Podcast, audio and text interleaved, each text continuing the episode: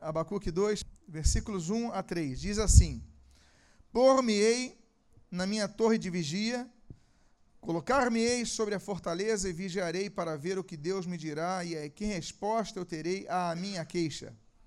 O Senhor me respondeu e disse: Escreve a visão, grava sobre tábuas, para que eu possa que a possa ler até quem passa correndo. Porque a visão ainda está para cumprir-se no tempo determinado, mas se apressa para o fim e não falhará. Se tardar, espera-o, porque certamente virá e não tardará. Oremos. Pai amado, lemos a tua palavra, pedimos, Deus, fala conosco nesta manhã, e o que nós pedimos, nós te agradecemos em nome de Jesus. Amém e amém. Eu quero falar sobre ter alvos e dizer que ter alvos não é difícil, ainda que para muita gente seja um desafio, porque tem pessoas que não conseguem nem ter alvos. Mas aqueles que conseguem ter alvos, você pode sonhar com o que quiser, no papel entra tudo. Mas a grande questão é: será que você conquista? Será que você vai até o fim? E nesse texto nós aprendemos vários pontos a respeito de atingir um alvo, alcançar uma visão que Deus colocou no seu coração. E eu quero falar sobre o primeiro deles. Então vou ficar pedir que fiquem atentos. E o primeiro versículo diz assim, a primeira parte do primeiro versículo diz assim: Por-me-ei na minha torre de vigia. A primeira coisa que nós temos que fazer sobre o alvo é vigiarmos. É o que é vigiar? É estar atento a um foco. Quando nós falamos de vigiar, nós naturalmente, nós evangélicos, nós associamos aquela expressão de Jesus de orar e vigiar, vigiar enquanto é tempo, a questão da vigilância em relação ao pecado. Mas eu quero também pegar o, o lato senso da palavra e não atribuir apenas ao pecado, mas também a vigilância em relação aos alvos. A visão que Deus depositar no seu coração, você vigiar, por quê? Se por um lado, quanto ao pecado, a tentação ela acontece quando nós perdemos o foco, então nós devemos vigiar. Porque o que é vigiar? É manter o foco. Por exemplo, Jesus falou para eles vigiassem e orassem, para que eles não perdessem o foco da oração. Porque se você começar a pensar no futebol, começar a pensar na conta a pagar, começar a pensar nos desafios de trabalho, você às vezes se perde, você não ora, você não trabalha aquilo, você perde o foco. Você vai ler a Bíblia. Se você não vigiar, ou seja, não mantiver o foco, você vai pensar em outras coisas, você não vai passar nem de números. Você vai se perder ali. Então, o que é vigiar? Vigia é como um vigia na torre, de, na torre de vigia, um sentinela na torre de vigia. Ele fica, o foco dele tem que ser qual? Para que ninguém entre nesse território que eu estou a vigiar. Então eu tenho que manter o foco, eu tenho que estar atento. Agora, se esse sentinela ele ficar vendo televisão, assistindo o jogo do Vasco ali na torre de vigia, apesar que ele não assiste porque atualmente ele está vigiando mesmo o campo. Mas se ele estiver vendo televisão, lendo jornal, ele está vigiando? E se ele não vigiar, pode acontecer de alguém invadir aquele campo. Se ele ficar vendo, é que nem nossos vigias, né? Que a gente chega, pelo menos onde eu moro, eu às vezes chego de noite, madrugada, o vigia está vendo televisão ali. Ele não está vigiando. Quando não, cochilando. Recebe para vigiar, mas cochila ou vê jogo. Que emprego bom. Mas a grande questão é, se ele ficar vendo televisão, ele não vai ficar atento a alguém que vai entrar no condomínio, na casa. Então, a mesma coisa somos nós, esses são nossos propósitos. Nós temos alvo. Mas se nós não ficarmos na torre de vigia, por-me-ei na minha torre de vigia, nós não vamos ficar atentos ao, e focados naquilo que nós devemos focar e por isso vão entrar e outras ocupações vão tirar nossa atenção e daqui a pouco a gente esquece até do nosso próprio alvo. Por quê? Porque se eu perguntar a você quantos oram por aquele alvo que você colocou no dia 31 de dezembro, talvez você ore no sentido de Deus abençoa a minha vida. Esqueceu até o alvo. Se você você esquece, nós esquecemos isso, é normal, faz parte de nós. Depois vamos falar sobre isso. Nós temos que ter sistemáticas para não nos esquecermos. Mas um foco é a oração por esse alvo. É a oração por esse propósito. Nós devemos focar em nossas orações, senão a gente vai ser, vai ser aquele cristão que vai orar. Senhor, abençoa o alimento, amém. É uma oração mecânica. Senhor, abençoa meu dia, abençoa minha noite, amém. Você não foca por aquelas questões, não ora por aquela questão. Então, muitas vezes nós dizemos que temos fé na nossa oração, mas não temos fé nenhuma. oramos pro forma. Nós oramos roboticamente, nós oramos religiosamente, mas não oramos com fé. Oramos por tradição, oramos por costume, não oramos com fé. E o que não vem de fé não provém de Deus. O que não vem de fé não agrada a Deus. Sem fé é impossível agradar a Deus. A gente ora sem agradar a Deus. Que coisa interessante, né? Podemos orar, fazer, dedicar horas numa dedicação de comunhão com Deus sem agradá-lo, porque não vamos ter fé. Então, mais importante do que a quantidade da oração é ter fé na oração, mesmo que a oração seja curta. Mais importante do que, como o Senhor Jesus falou, né, vãs repetições, é que a tua oração tenha fé. Você creia naquilo, mas para você crer você tem que ter foco. Por-me na minha torre de vigia. Eu acho muito bonito Abacuque, ele viveu num período, ele é o último dos profetas que vai, vai, vai profetizar a respeito daquele período conturbado que o reino vai ser dividido. Abacuque, inclusive, é um dos profetas interessantes que a gente fala do Irã, a gente só lembra da República Islâmica do Irã, pensa no... Mas existe uma cripta lá de onde dizem que Abacuque morreu. Existe uma igreja cristã que o governo do Irã, o governo islâmico do Irã, preserva como um dos, dos monumentos ali da cristandade. Interessante que dizem que ele foi para lá e morreu lá. Foi quando? Claro, foi quando houve o cativeiro. Ele foi junto com o cativeiro, ficou naquela região. E ele profetizou, foi possivelmente contemporâneo até mesmo de Jeremias, ainda que tenha um livro, um livro apócrifo, que os romanistas dizem que é, são deuterocanônicos, mas um livro apócrifo diz que ele viveu na época de Daniel, não é o caso, mas viveu na época de Jeremias, viveu na época de Ageu, então, ele tava, é, é um profeta da transição, né, do reino se dividindo, do, do, do cativeiro babilônico. Então, é um homem que passou por uma situação muito complicada. É um dos profetas que questiona a Deus. Nós vemos dois tipos de questionamentos a Deus, principalmente na Bíblia, Jó e Abacuque. Mas enquanto Jó persevera naquela rotina que nós conhecemos nos seus 42 capítulos, Abacuque, ele é poético naturalmente, Abacuque questiona a Deus, mas Abacuque dá tempo de Deus responder cada resposta. Abacuque faz a pergunta e Deus responde. Abacuque faz a pergunta, Deus responde. Até o momento que ele vê que a melhor resposta é o tempo que Deus dá, traz, é o silêncio que Deus traz através do tempo que Deus trabalha. E aí ele termina o seu livro, curto livro, curta carta, podemos até ousar dizê-lo, mas ele termina com aquele belíssimo poeta, ainda, uh, poema, ainda que a figueira não floresça e tudo mais. Pois bem, mas ele diz aqui, então, por mim na torre de vigia, a primeira coisa que nós devemos fazer é mantermos o que? A vigilância em nossos alvos, senão você vai desanimar. Senão você nunca vai começar a academia na segunda-feira. Senão nunca você, nunca você vai deixar o seu vício se, se, senão você nunca vai ler a sua Bíblia completa no, naquele ano, senão nunca você vai atingir o objetivo de abrir a sua empresa, de fazer a sua autoescola, de realizar o seu sonho. Porque quando você vai realizar um sonho, vozes vão se levantar para desanimar. Não, meu marido, eu vou, eu vou dirigir, é meu sonho dirigir. Aí ele vai falar assim: você está muito velha para isso, ou você não leva jeito para isso. Ou senão ele vai dar aquela palavra de incentivo. Você já viu quantas pessoas morrem no trânsito por dia? Aí você vai desanimar. Aí você vai na primeira direção, o carro morre, daquele coice morre. Aí você fala: Não nasci para isso. E as vozes vão vir para desanimar. Então você tem que manter o foco. Eu quero isso, eu vou. Esse é meu objetivo de vida, esse é meu alvo de vida, essa é a minha visão. Por que, que é visão? Porque visão, na verdade, é um alvo. É que nós usamos terminologias evangélicas e muitas vezes esquecemos de traduzi-las ao dia a dia, não é verdade? Deus coloca uma visão em meu coração. O que, que Deus colocou? Um objetivo em meu coração, um alvo em meu coração a ser atingido. Deus colocou, Deus me deu uma visão, ou seja, Deus me deu um alvo. Deus me colocou algo na frente para eu alcançar. Essa é a visão que eu tenho, esse é o meu objetivo, esse é meu alvo. Deus colocou visões em seu coração, alvos, objetivos no seu coração. E muitas vezes nós desanimamos. Então diga para a pessoa que está ao seu lado: coloque-se na torre de vigia. Vigie para não perder o seu alvo. Há uma segunda questão que nós podemos ver na continuação desse versículo, que eu acho muito bonita. E diz assim: Por-me-ei na minha torre de vigia e colocar-me-ei sobre a fortaleza.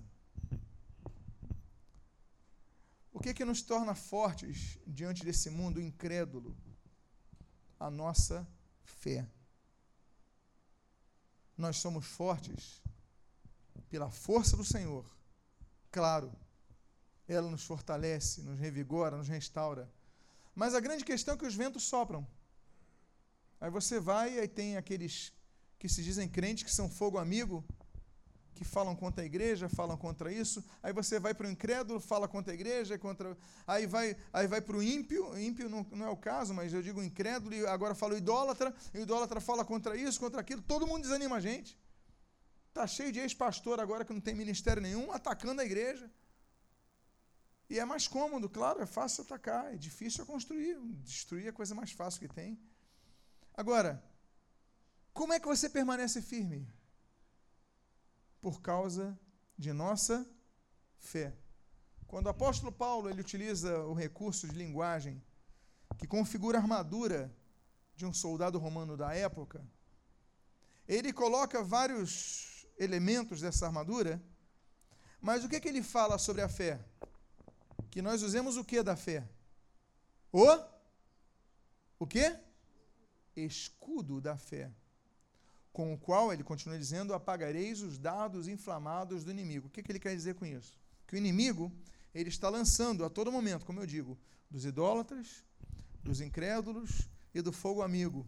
Ele está lançando toda hora dardos inflamados inflamados, não é só é, causa inflamação. Aqueles dardos eram para incendiar a cidade. Naquela época era muito comum. Você colocava ali uma estopa, né, colocava um óleo que inflamava bastante, o petroleum, por exemplo, que é o petróleo, né, o óleo da pedra, petroleum.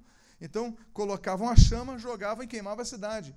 Então, Paulo utiliza essa, essa metodologia militar da época dele, né, os dardos inflamados, quer dizer, as flechas que tinham chamas para queimar, para destruir, ele fala: só tem uma forma de você se defender, que é qual? O escudo da fé. Porque ele é o único que, pelo menos ele diz assim, com qual apagareis os dardos inflamados do inimigo. O texto diz assim: colocar-me-ei sobre minha fortaleza. Porque quando nós perdemos a fé, nós perdemos tudo. A começar com a salvação.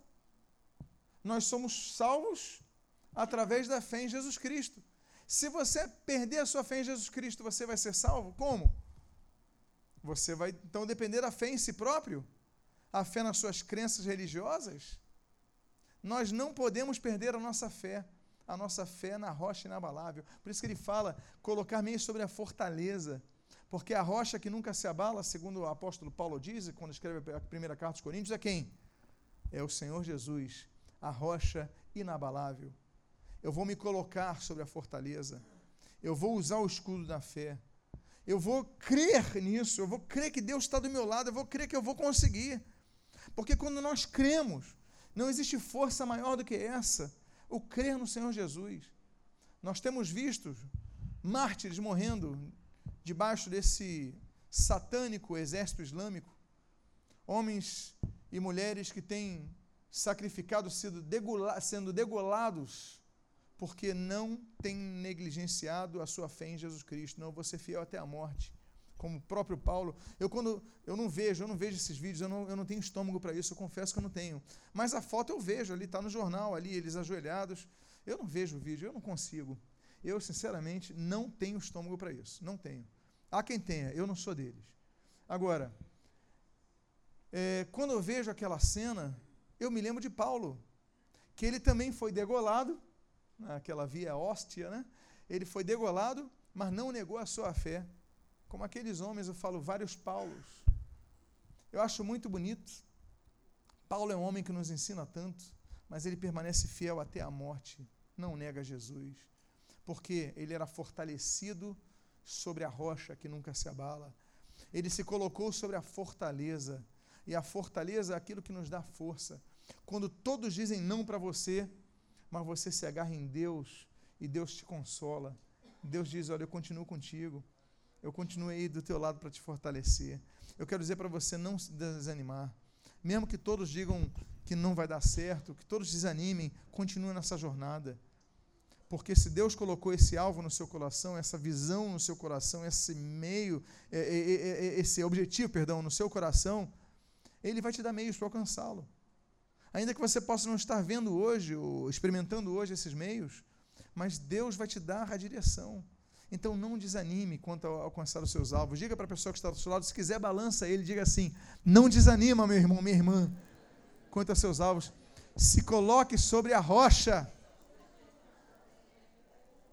Há uma terceira coisa que nós aprendemos com esse texto tão belo. E o texto diz, desde o início, por-me-ei na minha torre de vigia, colocar-me-ei sobre a fortaleza, e o que mais? Vigiarei para ver o que Deus me dirá. A terceira coisa que nós aprendemos desse texto de Abacuque, que nós falamos da primeira, da vigilância, lembram disso? Eu vigiar sobre meus objetivos, não é isso? Mas agora entra a vigilância de novo, só que tem um detalhe diferente. O texto diz assim: e, viaja, e vigiarei para ver o que Deus me dirá. Nós devemos, e o terceiro segredo é ficar atentos ao que Deus nos mostrar. Porque Deus muitas vezes nos mostra coisas e nós não estamos atentos. Por isso que ele fala: vigiarei para ver o que Deus vai me dizer. Sabe por quê? Porque muitas vezes Deus diz e eu não estou vigiando, eu não ouço. Deus pode estar falando para várias pessoas aqui e algumas podem não estar ouvindo o que Deus está falando. Deus pode estar ensinando muitas coisas através de situações em sua vida você não nota. É aquela história daquele sujeito que era um crente, mas um crente ardoroso de oração. E ele morava numa cidadezinha, num vale, você, alguns já conhecem essa história, mas vou contar para os que não conhecem. E de repente está chegando um, um furacão naquela região e está trazendo uma tsunami. Então o governo daquela pequena prefeitura, próximo àquela cidade, diz assim: olha, saiam da cidade, que nem aconteceu com o furacão Katrina, lá em New Orleans. Olha, saiam da cidade, porque vai vir água, vai estar tá vindo a tsunami. E aquele crente fiel falou: não, eu vou permanecer porque Deus está comigo. Porque tem coisa, é a diferença entre ter objetivos e ser uma pessoa, como é que eu vou dizer? Uma pessoa que não repara que muitas vezes Deus está mostrando que o caminho é outro. E nesse caso aí, a prefeitura, saiam porque vai chover, é forte a cidade, vai vir um tsunami e tal. Ele, não, vou sair não, porque Deus vai dar a vitória e vai livrar da chuva. Aí começa a chover. Aí começam a subir os rios. Aí passa o caminhão da prefeitura e o ônibus atrás. Olha, entre no ônibus porque a água vai subir. Não, eu estou orando e Deus vai dar livramento. E a água sobe. Aí daqui a pouco, todo, todo mundo saiu da cidade, só tem mais uns três ali. E eles já estão em cima da, das camas porque a água já inundou toda a cidade. Aí vem o barco da prefeitura. Aquela lancha da prefeitura, olha, entre no barco porque a água vai continuar vindo. Aí entram os três. Aí ele fala: Não, eu vou continuar aqui porque Deus vai dar livramento. Aí daqui a pouco a água sobe até o teto, ele fica no teto da igreja. Só tem ele na cidade. Aí vem um helicóptero com uma, com uma corda, com uma escada. Helicóptero surge no microfone. Irmão, su, é, senhor tal, por favor, suba, porque a água vai continuar subindo. Ele falou: Não, eu estou com a Bíblia aqui, Deus vai dar livramento a água sobe e o irmão morre. Ele chega no céu ensopado, irritado, e chega na presença de Deus. Ele chega assim na presença de Deus, irado, no céu. Ensopado. Aí ele chega e ele diz assim: Deus, que história é essa, Deus? Eu sou fiel a ti. Eu estou com a Bíblia. Eu exerci minha fé. Mas Fiz um papelão e não aconteceu nada, eu morri, estou ensopado aqui, morri afogado, que história é essa? O senhor não me livrou, ele falou, eu não te livrei? Eu primeiro mandei um ônibus, depois eu mandei um barco, eu ainda mandei um helicóptero só para te buscar e tu está vindo reclamar comigo? Moral da história. Deus fala conosco através de circunstâncias. E às vezes nós não notamos. A gente só nota quando morre afogado. E ainda reclama de Deus. Quando Deus fala, eu já avisei antes. Eu já avisei através da pregação. Eu já avisei através das circunstâncias. Eu já tenho avisado. Qual é o problema? Que você não vigiou, como diz o texto, para ver o que Deus te diria. Abacuque, nesse caso aqui, essa frase,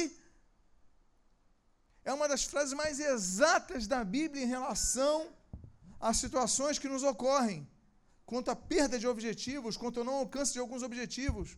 Porque perceba que às vezes Deus vai interferir nos teus objetivos para dizer: olha, o objetivo é bom, mas o caminho é outro. O objetivo é bom, mas você tem que se adaptar. Porque muitas vezes nós cremos que nós somos Deus. Lutero, o reformador, dizia: deixe Deus ser Deus. Porque nós cremos que somos Deus. Quando cremos que somos Deus? Quando nós não permitimos que Deus entre na nossa vida para dizer qualquer coisa. Nós dizemos assim: tem que ser assim, assim, assado, Deus. E aquela irmãzinha que não, eu só quero eu só quero casar com alguém que tenha 1,90m, olhos azuis, que seja missionário, que fale oito línguas. Aí você especifica tanto, pode até acontecer. Mas se não acontecer, você vai morrer solteira. Se não estiver aberto ao que Deus tem para você, de repente Deus tem um, uma pessoa que não tem essa configuração, mas é o que Deus separou para você. E se você não ficar atento, você acaba perdendo. Quantas coisas nós já perdemos na nossa vida porque nós fomos pessoas inflexíveis diante de Deus. Deus queria mostrar algo e você não quis. Por isso que esse texto de, de, de Abacuque me fala tanto, porque ele fala assim: vigiarei para ver o que Deus me dirá, porque agora a vigilância não é para fora. A vigilância é para onde? é para dentro. Ele não está agora vigiando para ver se vai entrar algum inimigo de fora. Agora é diferente, ele está vigiando para ele mesmo. E o segredo é esse: eu tenho que vigiar para ver se eu não estou ouvindo a voz de Deus. O texto continua. E o texto diz assim: Por-me-ei na minha torre de vigia, colocar-me-ei sobre a fortaleza e vigiarei para ver o que Deus me dirá. E que resposta eu terei as minhas queixas. E que resposta eu terei às minhas queixas? Sabe por quê? A outra coisa que nós aprendemos é que devemos ser pessoas ensináveis. Diga para a pessoa que está do seu lado: seja ensinável.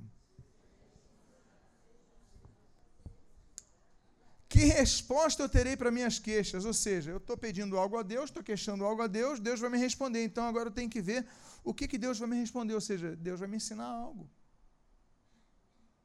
Muitas vezes nós não queremos aprender, achamos que sabemos tudo. Mas Deus fala: faz isso, esse é o caminho, é por aqui, é diferente, sempre tem algo novo. Se eu pregar o Salmo 23 todos os domingos, eu tenho certeza que vai ser diferente cada vez que eu pregar. Porque cada vez o Espírito de Deus vai falar algo diferente. Primeiro o pregador, mas também a quem vai ouvir. Eu posso ouvir a mesma pregação várias vezes e sempre vou tirar algo diferente. Não acontece contigo? Porque o Espírito Santo, ele renova. São rios de água viva que fluem do interior. Ele renova, são coisas novas que ele traz. É por isso que ele lê a Bíblia e não cansa. Porque a gente lê a Bíblia e vai ler o texto, vai ler o texto, e se eu pregar essa mensagem hoje à noite, eu vou pregar agora a mesma mensagem no culto das 11, vai vir coisa diferente. Para mim e para vocês. Por quê? Porque o Espírito Santo, ele conhece as nossas necessidades. Mas o que diz aqui o texto é: que resposta eu terei a minha? Eu vou ficar atento para ouvir o que, que eu vou aprender. Nós devemos ser pessoas ensináveis. Temos que estar atentos, muitas vezes, a entender que coisas que nós pedimos ou fazemos precisam ser alteradas. Agora, tem uma coisa muito interessante no início do versículo seguinte, e nós lemos assim: O Senhor me respondeu, poxa, lembra que eu falei que os argumentos abacuquianos são de perguntas e respostas? Ele faz as perguntas, colocações, versículo 1, agora vem a resposta, versículo 2. O Senhor me respondeu. E a primeira resposta que nós lemos é: escreve a visão. Que informação importante. Escreve a visão. Escreve o alvo. Escreve o objetivo. Por isso que no final do ano a gente fala assim: escreva seus alvos para esse ano. Porque é algo místico? Não. É algo prático. Nós somos assim. Primeiro, nós latinos temos uma memória mecânica muito grande. Nós temos dois tipos de memória, os latino-americanos, muito fortes: a mecânica e a emocional. Então, nós aprendemos mais quando nós registramos algo à mão. Você ouve, você não absorve tudo que você ouve. A sua memória, ela vai. Uh, eu fui ver aquele divertidamente no cinema com a, com a família semana passada. Quem já viu esse desenho? Ninguém viu? Tudo bem. Mas eu vi. É um desenho que fala sobre a mente. Eu achei muito interessante que fala das memórias, as memórias que permanecem, as memórias base e as memórias que você recebe e depois vão para o lixo.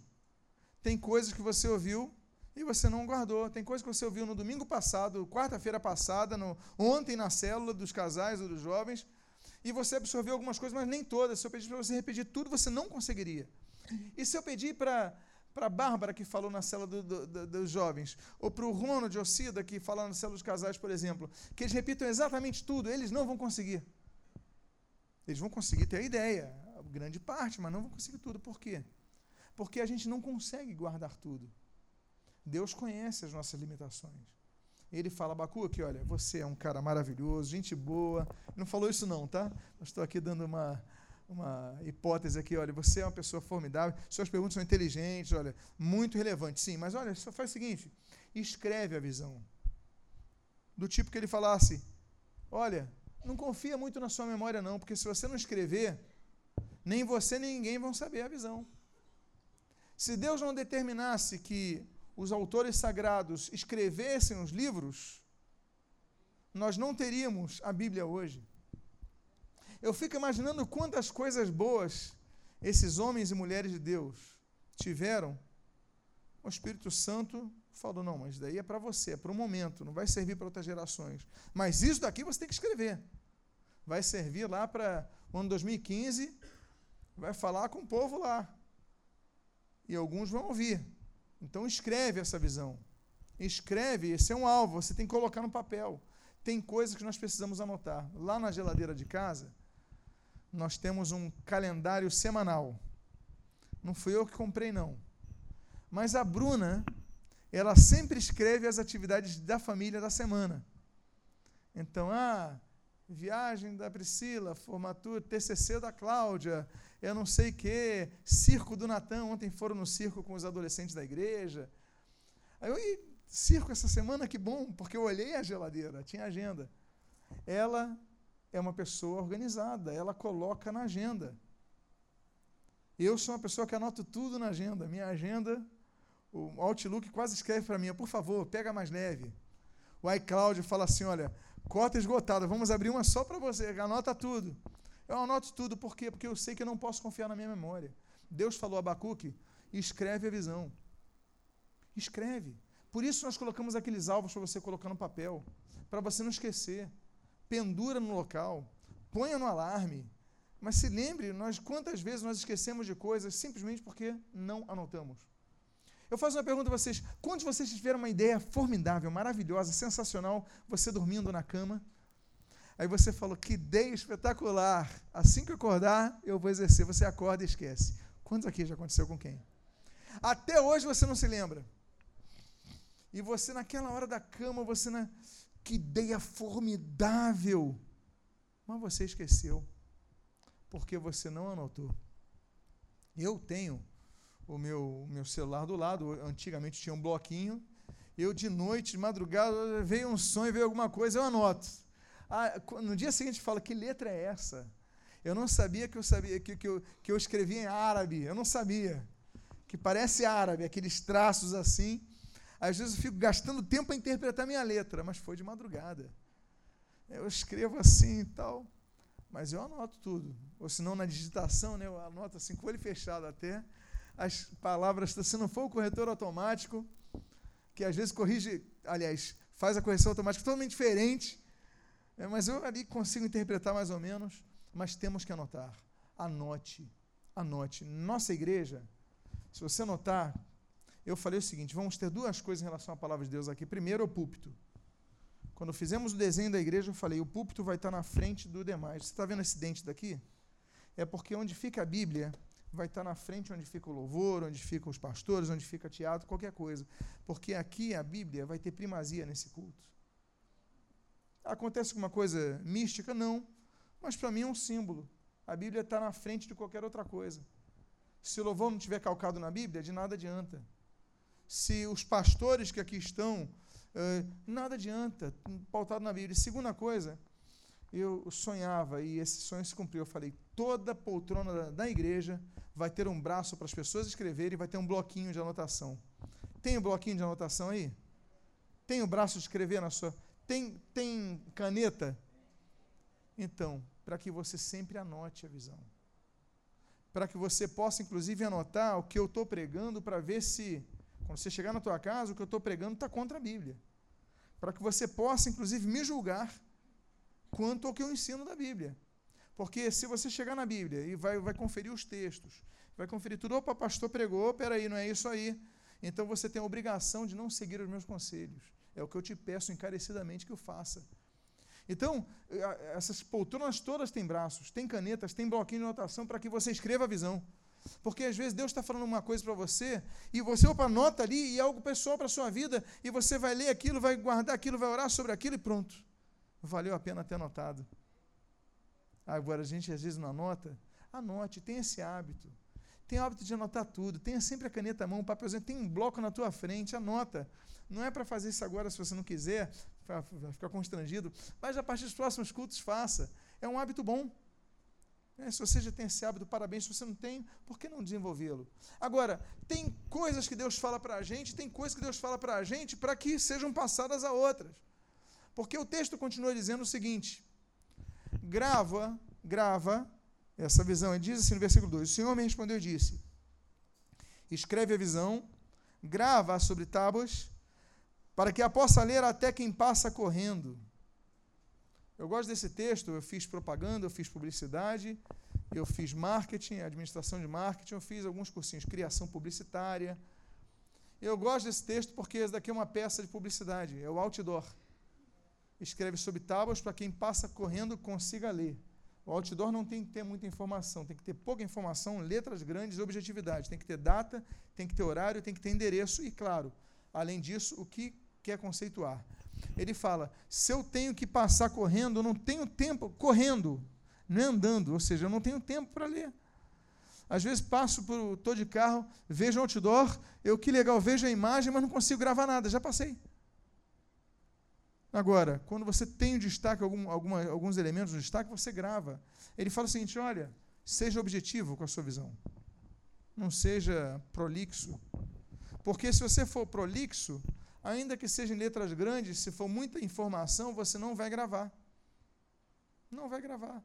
Então tem que ser uma pessoa objetiva, anota objetivamente o que você precisa aplicar e trabalha nisso. Eu gosto muito dos dez mandamentos. Por quê? Porque Deus, na verdade, começa. Vamos começar a falar a verdade mesmo, como você sabe? Não existem dez mandamentos. Sabe quantos mandamentos tem na Bíblia? Mandamentos mosaica, lei mosaica, são 613. Os judeus falam os 613 mandamentos. Por que, que a gente só entende que são 10 mandamentos? Porque ele pega aqueles 613 mandamentos e no Sinai coloca nas pedras apenas 10. Agora, dos 10, Jesus ainda resume para dois. Quais são os dois? Amarás acima e depois ao teu como então ele resume em dois. A lei áurea, não é isso? Como a gente denomina, de acordo com os títulos da Sociedade Bíblica do Brasil. Então, e das Sociedades Bíblicas eh, Unidas. Então, o que, que nós podemos dizer? Nós podemos dizer que é um conceito bíblico você ser objetivo e aplicar isso. Porque se você tentar fazer muita coisa ao mesmo tempo, você não consegue. Imagina eu falar assim: olha, coloca 50 objetivos para esse ano, você vai desanimar. Quando a gente coloca 10 ou 5, você já se anima. Ainda que você possa ter 50. Mas se você objetivar os. E existe uma escala chamada escala de prioridades. Se você colocar as prioridades ali, é mais fácil você atingir. Então, quando você coloca muita coisa para fazer, você. Então, seja objetivo, grava sobre tábuas para quem possa ler, todos possam ver, que passa correndo. Então, seja objetivo, seja conciso, seja específico. Não, não tenta ah, fazer a coisa muito. Porque senão você não vai conseguir. Escreve a visão. E outra coisa, é importante que as pessoas entendam os seus objetivos. A Bíblia diz em Hebreus, né, somos rodeados por uma grande nuvem de testemunhas. Claro, testemunho pessoal fala, mas também estou falando agora, teus objetivos, as pessoas vão ver.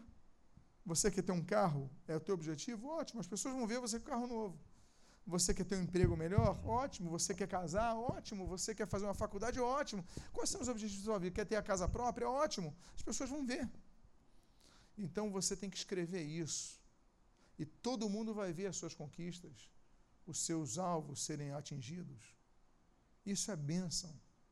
Eu tenho alvos sobre essa igreja, eu tenho sonhado, tenho orado com isso daí. E eu já estou vendo acontecer. Já estou vendo. Estamos numa fase tão boa da igreja, meus irmãos, tão boa, renovadora. Continua o texto. Eu já estou caminhando para o penúltimo texto aqui, a nós compartilharmos. E o versículo 3, 3 perdão, diz assim: